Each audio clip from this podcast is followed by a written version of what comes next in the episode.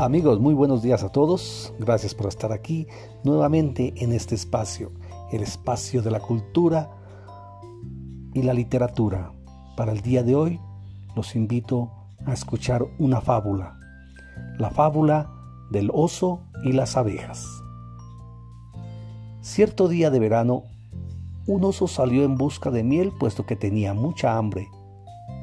Se encontró con un enjambre y dijo, Hola, ¿me dan un poco de esa rica miel? No, es nuestra, le dijeron las abejas, la que llevamos trabajando todo el año. ¿Cómo se te ocurre? El oso, enfadado, tomó un palo y empezó a, a darle golpes hasta que el enjambre cayó. Las abejas, rabiosas, salieron y empezaron a picotearle, todas juntas. Y el oso se puso a correr, a correr, a correr en busca de un río y al llegar se salvó sumergiéndose en el agua. Era su salvación.